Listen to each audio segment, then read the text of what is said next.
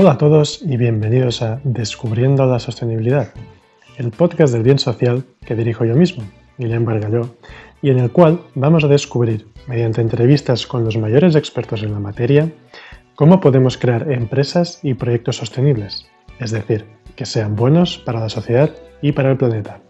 ¡Empezamos! Hoy entrevistamos a Fidel Delgado, uno de los fundadores de NeoAlgae. Fidel es licenciado en Biología por la Universidad de Oviedo y tiene un MBA en Creación y Consolidación de Empresas de Base Tecnológica.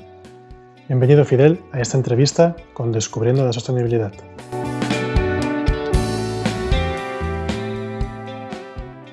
Primero de todo, eh, obligado, ¿qué es NeoAlgae? ¿A qué os dedicáis? Vale. Eh, poco eh, el, resumen es, NeoAlgae es una empresa de biotecnología, ¿no?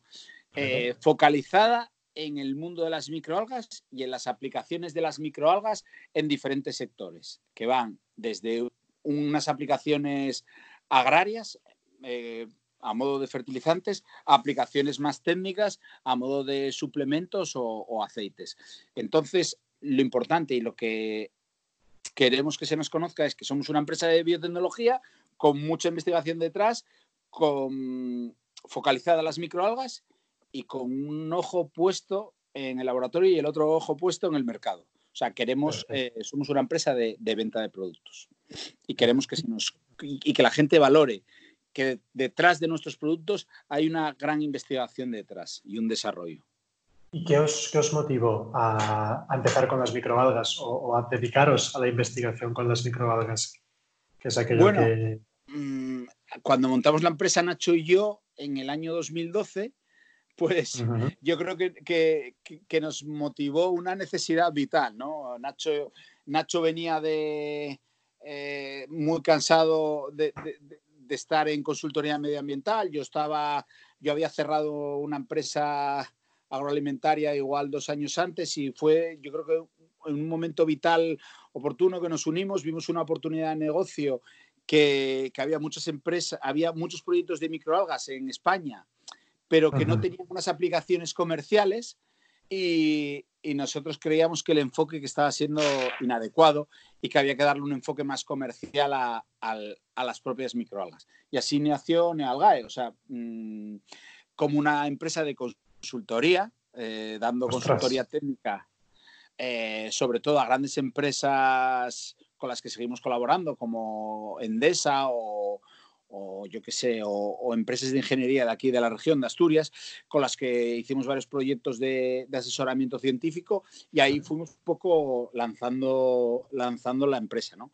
Y, el, y después, en, esos últimos, los últimos tres años, tres, cuatro años, pues eh, hemos ido paulatinamente dejando, en la medida de lo posible, la, consultoría y, y realizando productos. ¿no? que, ese ha sido el punto de inflexión de, la empresa, como de intentar abandonar la consultoría, empezar a vender productos y, ahí estamos en la lucha un poco de, la venta. Porque vosotros, ah, tanto tú como, Nacho, eh, que sois investigadores, sois somos, ingenieros. Somos biólogos los dos. Somos biólogos, los dos. Sí, sí, sí. Entonces, con ello... La empresa más o menos eh, casi el 95%, el 95% de la empresa son, somos todos personal técnico, eh, biólogos, eh, farmacéuticos, tecnólogos de los alimentos, o sea, ingenieros, es un personal muy técnico de la empresa. bueno, es interesante. Y además, tengo una, pregunta. ¿Microalgas, algas, em, ¿estamos hablando de lo mismo o estamos hablando Yo creo de, que, las microalgas, distintos? las microalgas eh, pensar como organismos microscópicos y las algas, la gente lo asimila más a las algas marinas. estilo las que se consumen con el sushi o... Es, eh, la, gente asimila microalgas a algas en polvo, o sea, eh, organismos microscópicos, y es un polvo verde o rojo o marrón, dependiendo del tipo de, de microalga que sea, y luego las algas en sí son macroalgas que, son, que se ven visualmente en las ah. playas y en los ríos. Y también por lo que he estado viendo, eso está bien porque si no la gente al final tampoco, yo no soy experto en el mundo de las algas, menos de las macroalgas, las que veo en, en la, bueno, pues en, los ríos o en, o en, los mares. Pero, ostras, realmente algo que me, ha, que me ha fascinado muchísimo es ver cómo cultiváis estas microalgas en lo que llamáis los fotoreactores, ¿correcto? O fotobioreactores. Sí, fotobioreactores. Sí, mira, nosotros... Eh, Eso, si puedes explicar un poquito cómo funciona. Sí, bueno, las microalgas, como cualquier planta, eh, necesita nutrientes, sol, eh, luz, digamos, y, agua para, crecer, ¿no? Porque es el medio en el que viven. Entonces, eh, nosotros, nuestra instalación es, tiene aproximadamente unas dimensiones de unos 1.500 metros cuadrados, en los cuales un 70% se destina a cultivo de, de microalgas y el 30% se destina a laboratorios y oficinas. ¿no? Mm, entonces, cultivamos en un invernadero, digamos, un poco especial, en el cual está automatizado la temperatura y está automatizado también, eh, eh, digamos, la iluminación que reciben las microalgas, ¿no? Porque por el invierno sí es importante que les dé toda la luz, porque hay poca, hay que aprovecharla entera, pero por el verano es mejor que, que, las especies se sombreen, que, el cultivo se sombree, porque tanta luz puede fotoinhibir los cultivos. Entonces, eso todo lo tenemos controlado, es un invernadero un poco atípico, con unos ventiladores para el calor, eh, o sea, como unos aerogeneradores de calor eh, para que aumentar la temperatura, luego las, las mallas de cubrición y luego unas aperturas cenitales para controlar la temperatura. Y bueno, luego, dentro del propio invernadero, pues tenemos eh, dos tipos de sistemas. Sistemas fotobiorreactores abiertos y fotobiorreactores cerrados. Eh, los fotobiorreactores cerrados suelen ser, eh, los nuestros son fotobiorreactores de columnas y fotobiorreactores tipo tubular y luego los fotobiorreactores que tenemos abiertos son los, los resways. Entonces hacemos una combinación de todos los sistemas para cultivar en cada sistema la especie más idónea para cada uno de ellos.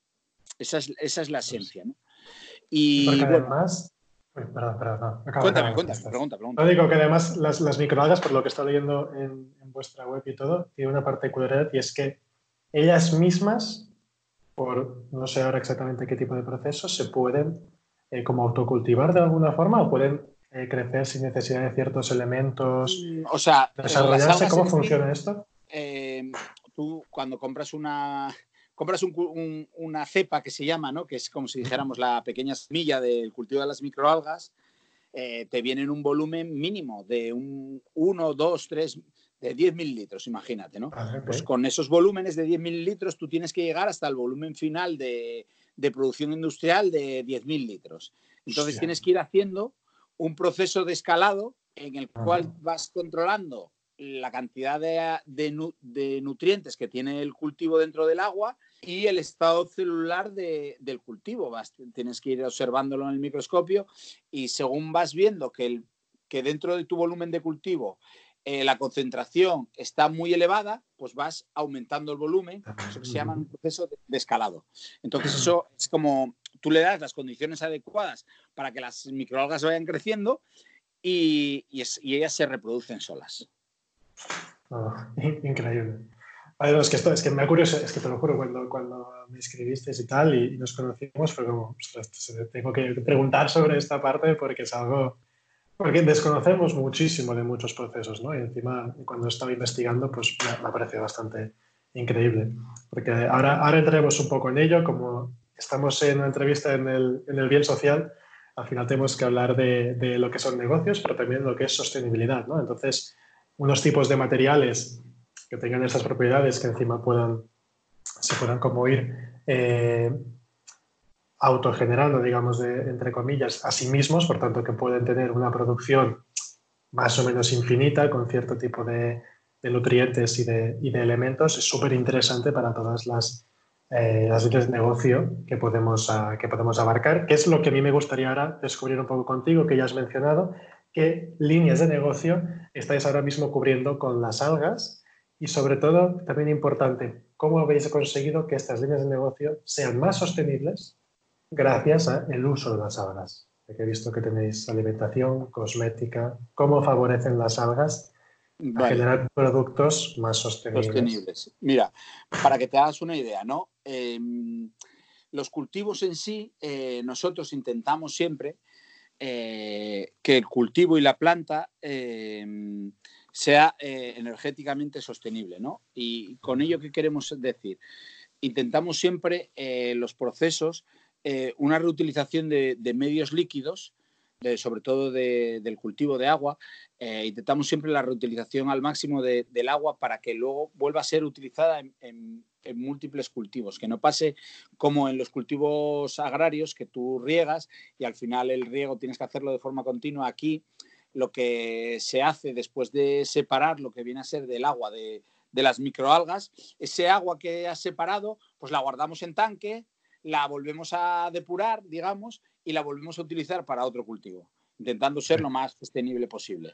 Entonces, eh, bueno, eso es, una, eso es la, principal parte en cuanto al cultivo. Y en cuanto a las líneas, eh, pensamos que, no tiene que haber en, el cultivo de las algas, no tiene por qué haber un único, un único, una única materia final de un producto, ¿no? Para que veas, por ejemplo, con la espirulina. Nosotros hacemos, con la espirulina hacemos aceite para cosmética, hacemos em, eh, ficocianina, que es un colorante azul con una capacidad antioxidante grandísima, hacemos eh, fertilizantes y todo eso se deriva de productos y subproductos. O sea, que estamos utilizando productos y subproductos de cada operación. O sea, por ejemplo, para, para producir la ficocianina producimos un residuo, ¿no? Y ese residuo no lo, no lo va a vertedero, ese residuo lo utilizamos para generar fertilizantes. Y esos fertilizantes van a, cultivo. Y entonces lo que intentamos siempre es eso, que los productos y subproductos sean eh, materia prima de, de, Los siguientes productos. De esa forma nunca tiramos nada con, las algas que estáis produciendo. Eso es, eso es. De, la espirulina, la verdad es que es un cultivo mm, súper productivo. Yo creo que es la microalga que más se, produce a nivel mundial. Eh, miles de toneladas, eh, se consume muchísimo, mucha gente lo consume. Yo creo que, se van a descubrir muchas más cosas ah, de, la espirulina y sobre todo de la ficocianina. Yo creo, nosotros tenemos mucha fe depositada en ese producto, en la, ficocianina, porque sabemos que, es como colorante azul, pero no solo como colorante, sino como elemento nutracéutico. Yo creo que como elemento nutracéutico sí que tiene... de elemento nutracéutico, ¿a qué te estás refiriendo? Te corto aquí porque si no... Me, refiero, me refiero como para vender estilo suplemento. Mm, vale, ok. Como si dijéramos... O vitaminas... Como si fuera... Eso es, como vitaminas o algo así, como un potente, antioxidante. Como colorante sí, o sea, tiene un uso buenísimo, sobre todo para helados, para golosinas, pero muchísimo mejor muchísimo mejor para como elemento nutracéutico. Bueno, en Francia eh, se está vendiendo ya agua azul, que lo llaman ellos. O sea, hay, yo creo que estamos desarrollando con alguna que otra marca algún tipo de aplicación así muy novedosa con la ficocianina que, yo creo que va a ser un, un, productazo en el mercado, la verdad. Por sus propiedades y por, por sus propiedades antioxidantes que va a tener y por el sabor que va a tener. Es que Claro, es, que como no se investiga, o como se investiga muy poco, nos perdemos un montón de, grandes elementos eh, y, de, grandes productos que, podemos sacar. O sea que así también aprovecho para daros un poco la enhorabuena en, también en crear una startup de base biotecnológica en la que os dedicáis a investigar ya no solo con las algas, sino también para crear procesos más sostenibles, porque ahora hay una obsesión de, solo intentar desarrollar, incluso dentro del mundo de la sostenibilidad, ¿eh?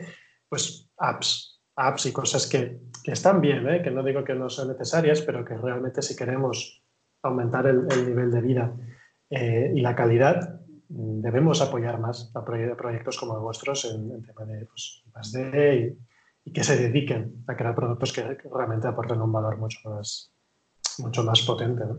como estás explicando. Eso también sería bueno eh, ver, no sé cuál es tu opinión respecto al tema de, de la innovación, qué podríamos hacer para que, por ejemplo, ¿no? más jóvenes o no tan jóvenes, gente que quiera emprender, apueste más por un tipo de, proyecto más de innovación y no tanto por uno de... Ya, yo, creo que, yo, creo que, claro, mm, en una primera base se necesitan conocimientos ¿no? para, para, emprender en biotecnología. Y luego el problema que hay también es que el, emprender, tú que das clases y lo sabrás, yo también doy clase en un máster aquí en la universidad, eh, es que emprender es muy caro, es, terriblemente caro.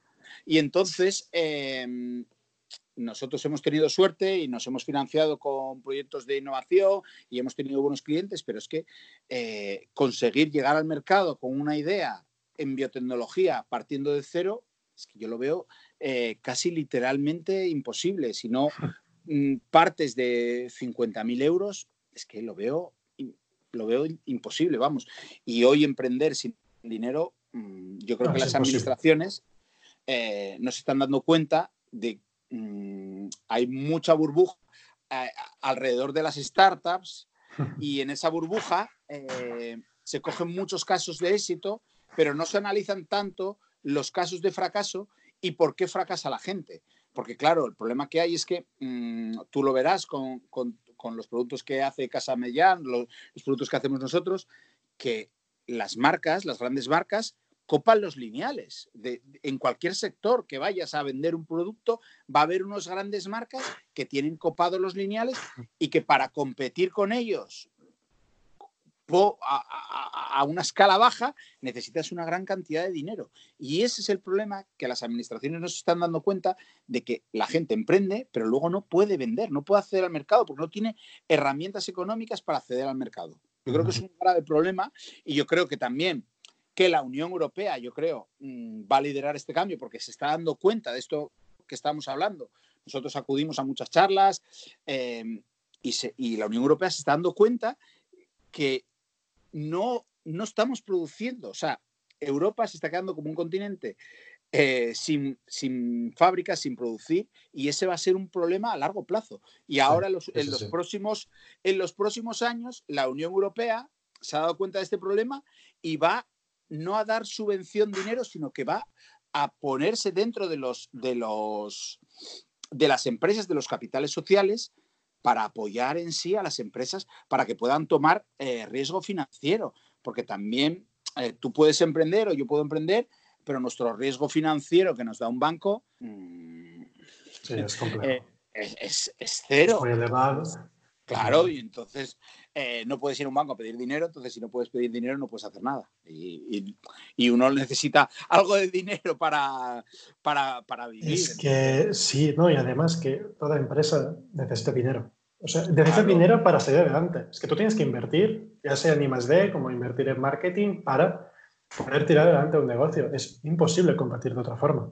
Eso que nos han vendido de, no, eso con una, una idea de la hostia y montado en un orden, en un, orden, en un garaje, eh, tiras para adelante. Pues no.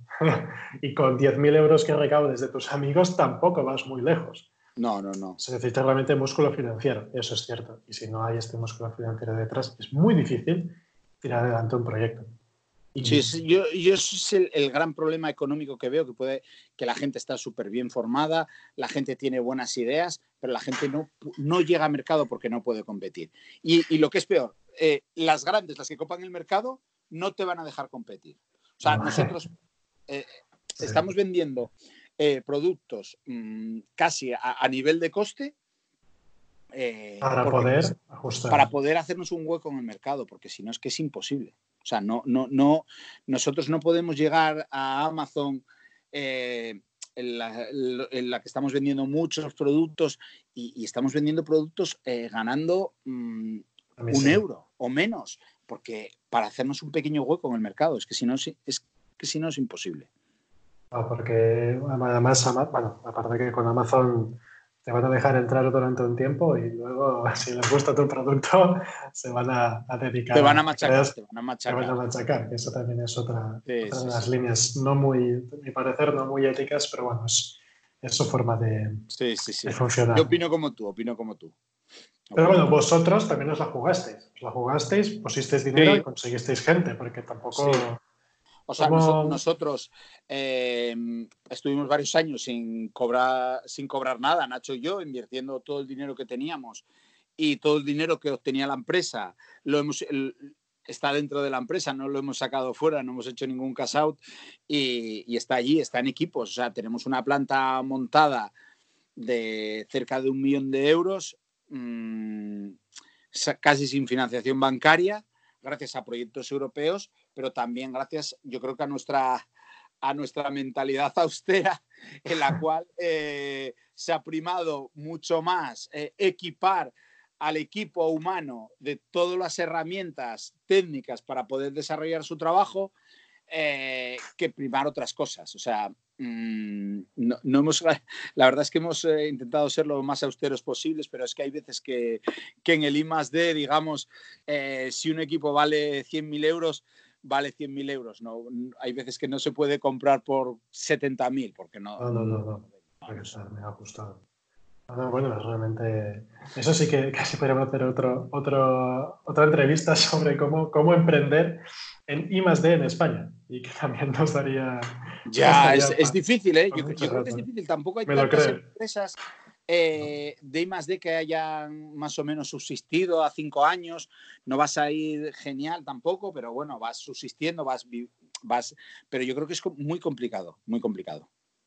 Pero veis al menos que los resultados son, o sea, que con el paso del tiempo vais creciendo y que se va consolidando. Sí, sí, o sea, nosotros estamos, eh, eh, somos muy optimistas eh, para los próximos años. Con, digamos, con las operaciones que tenemos muy avanzadas y tal, somos muy optimistas.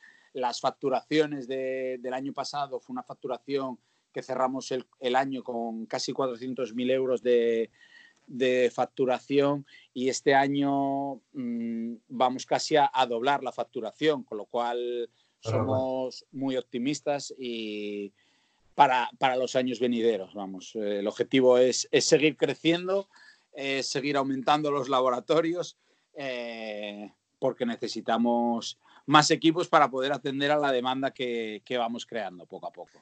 ¿Y realmente creéis que el haber apostado por procesos más sostenibles os ha dado una competitividad y una ventaja con mm. respecto a otros proyectos o no habéis visto algo o no ha sido el caso? yo, creo que, la propia mentalidad de, nuestra de, intentar hacer siempre los productos eh, de una forma más sostenible eh, ha traído eh, mayores éxitos no solo a nivel comercial, sino a nivel de, de I y nos ha hecho que nuestro pensamiento nos ha hecho realizar procesos y patentes que ahora, los próximos años venideros, le vamos a sacar una rentabilidad económica. Yo creo que, que, el I entendido desde la sostenibilidad nos ha hecho mm, nos, ha dado frutos, pero yo creo que los mayores frutos van a, van a venir en los próximos años.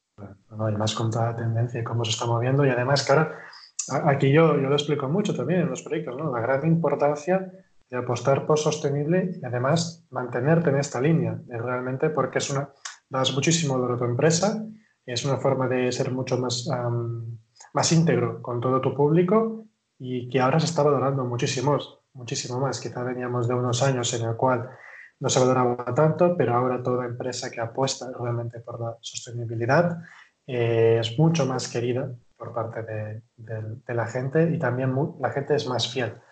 En general, ¿eh? por, lo que, por lo que hemos estado analizando, pues lo he estado analizando durante estos últimos años, o sea que también creo que, y ahora vamos a ver en los próximos 5 o 10 años, los, ah, bueno, si esta apuesta realmente la sociedad la ha integrado o, o no la ha integrado, pero pero creo que sí. Y con esto me gustaría... yo, creo que, que la, apuesta está clara, o sea, yo creo que, que no, se puede, no se puede entender la producción de nuevos productos o de productos en el año 2020, que vamos a entrar ya, sin que haya detrás una conciencia y una mentalidad de economía circular a 100%. Yo creo que eso se tiene que integrar en las empresas y que las empresas tenemos la obligación de transmitir este, este mensaje a la sociedad.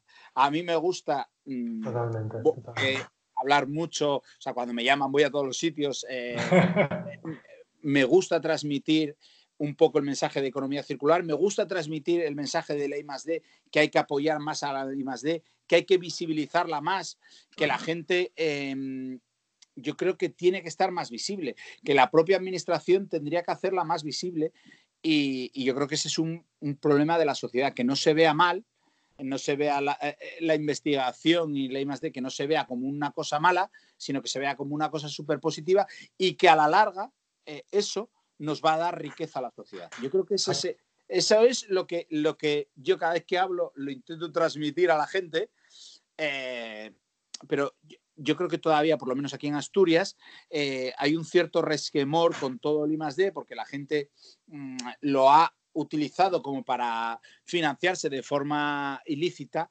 pero yo creo que en los últimos 10 años para acá, yo creo que las empresas que hacemos I+.D. somos em, sobre todo las pequeñas, el I+.D. que hacemos es un I+.D muy centrado en sacar producto y, hasta el último céntimo de euro se, utiliza en esa línea y pensando en, obtener algún tipo de beneficio. Sí, eso, eso es algo que es muy curioso. ¿Qué, qué, cosa, ¿no? qué curiosidad que lo primero que se recorta en los presupuestos es el I+.D. con toda la cultura y que ahora solo hablando a nivel empresarial, el I+.D. es lo que te puede dar una ventaja competitiva con el tiempo y lo que puede hacer que aumente, hablando de nivel de país, tu PIB porque has conseguido un tipo de productos que no hay competencia o son muy innovadores y que el resto del mundo viene a comprarte. Y es en cambio lo primero que se corta, lo primero que se congela cada vez que, ¡ay! Nos va un poco mal las cosas. Y, hostia, en vez de ser en lo que más se apueste para ganar esta ventaja competitiva. Sí, yo, creo que es, que es un planteamiento totalmente equivocado. Yo creo que ya lo veis en los sitios, en las comunidades de, en, Cataluña, en el País Vasco, la gente que, más ha invertido en I D son los que más arriba están. Y entonces yo creo que ese es el mensaje. O sea, no puede ser eh, que nosotros estemos a, 250 kilómetros del País Vasco y, dupliquen casi el PIB del País Vasco con el de Asturias. O que países como hace 40 años, como Corea, que era un país Mm, y ahora es el cuarto, el tercer hub tecnológico del mundo. O sea, y es porque han invertido en el I+.D. y, y son países que, que, han focalizado su esfuerzo en eso. Entonces, eh, tenemos espejos en los cuales mirarnos y aprender mucho de ellos y yo creo que esa es la línea a seguir. Yo creo que eh, la gente lo está, o sea, yo creo que las administraciones lo están entendiendo, pero yo creo que habría que tener un poco más de empatía y ponerse en el papel del, del del emprendedor, del que inicia una startup, y, ver los problemas que tiene cuando va al banco a pedir un crédito o a pedir un, cualquier dinero, 25.000 euros, 20.000, y a ver los papeles que le piden. Entonces yo creo que, que, habría que también un poco estudiar en esa línea y apoyar en esos momentos a la gente, porque a la administración Mm, muchas veces se emplean recursos y dinero en cosas que no son necesarias, pero yo creo que tenemos que generar tejido productivo en el país de una forma sostenible, haciendo productos mm, de forma inteligente, de forma, digamos, eh, respetuosa con el medio ambiente y esos productos a la larga es lo que tú dices, el consumidor los va a percibir mejor y no, y no van a salir de, la línea de, no van a salir de los lineales. Exacto, exacto. genial. Y entonces, a ver vosotros, como Neualgae, Fidel, ¿cómo, os gustaría o qué previsión tenéis para dentro de, por ejemplo, tres años? ¿Cómo os gustaría veros a vosotros? ¿Qué os gustaría haber logrado? Vale. Nos gustaría. nos gustaría, bueno, eh, este año, en el 2020, se avecina un 2020 eh, duro de trabajo, ¿no? Porque vamos a, ah, hacer una ampliación, vamos a hacer un edificio entero de, de oficinas. Eh, a, por todas, ¿eh? ¿Eh? Bueno, a por todas. ¿eh? tenemos, que, tenemos que hacer un laboratorio, unas salas blancas, bueno, mejorar las instalaciones, hacer una oficina. Luego queríamos también poner en marcha un sistema de energía fotovoltaica también para poder intentar que casi toda la energía que consumamos en la planta provenga de, de energía, de energía renovable. Eso también lo queríamos hacer y, bueno, para los, dentro de los tres próximos años lo que nos gustaría es eh, haber cerrado ya el acuerdo con una o dos multinacionales de venta de algún producto que estamos desarrollando en estos momentos. O sea, sobre todo los productos, los fertilizantes, entendemos que, ahí tenemos mucha línea de trabajo y que, que, lo, que los trabajos y los resultados que estamos haciendo ahora últimamente creemos que vamos a aportar una línea de fertilizantes con efecto biocida mm, muy sostenibles en cuanto a la producción y que eso a nosotros nos encantaría. Sabemos que nosotros ponerlo en el mercado nos va a resultar casi imposible, por eso te digo que en los próximos tres años nos gustaría poder cerrar eh, algún acuerdo con alguna multinacional para que ellos comercialicen nuestro producto y nosotros lo fabriquemos. Eso es lo que... Pues, sería, bueno, pues sería un, gran, un gran logro, ¿eh? Un gran logro y además que los pesticidas...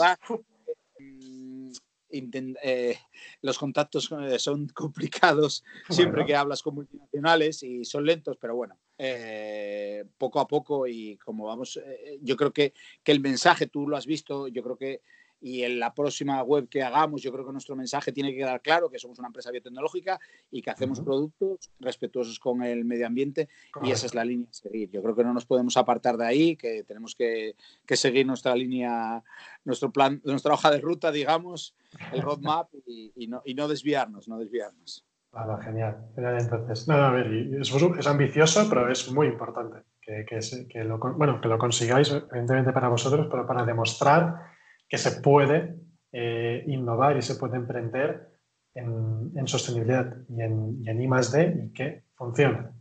Es algo que con mucho trabajo, porque son muchas horas, es mucho curro, mucho dinero, pero que se puede.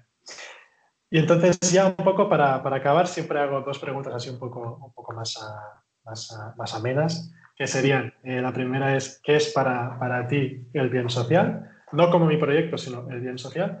Y ah, por último, ¿qué frase te inspira a, levantarte cada mañana y seguir, seguir con este proyecto vuestro? Vale. En cuanto al bien social, em, para mí el bien social es eh, que todas las personas de la sociedad puedan tener un trabajo y un hogar digno eh, sin ningún tipo de apertura económica. Eso es para mí una, el bien social, que una sociedad sea sea culta y, que, tenga, y, que tenga suficiente capacidad para poder eh, trabajar y vivir de una forma de una forma normal, sin grandes aperturas, pero nos hacen falta lujos, pero eso es eh, el bien social, digamos. Vivir cómodamente. Sí, eso es. Y, luego, en cuanto a una frase, me gusta mucho. Frase o me gusta mucho una de Yoda, eh, que hace, que soy muy de Star Wars. Yo también, ¿eh? hazlo, o, no lo, no lo hagas, pero no lo intentes. Entonces, eh, esa es una frase que me gusta mucho y, lo intentamos, yo, yo lo intento poner en práctica todos los días. Si decides hacer una cosa, tienes que ir por ello hasta el final y, y me gusta mucho. Hazlo o no lo hagas, pero no lo intentes. Pues nada, pues genial. Bueno, eh, pues muchísimas gracias. Esto sí que, sí que te lo digo. Gracias por, participar en, mis entrevistas, ahora con este nuevo formato.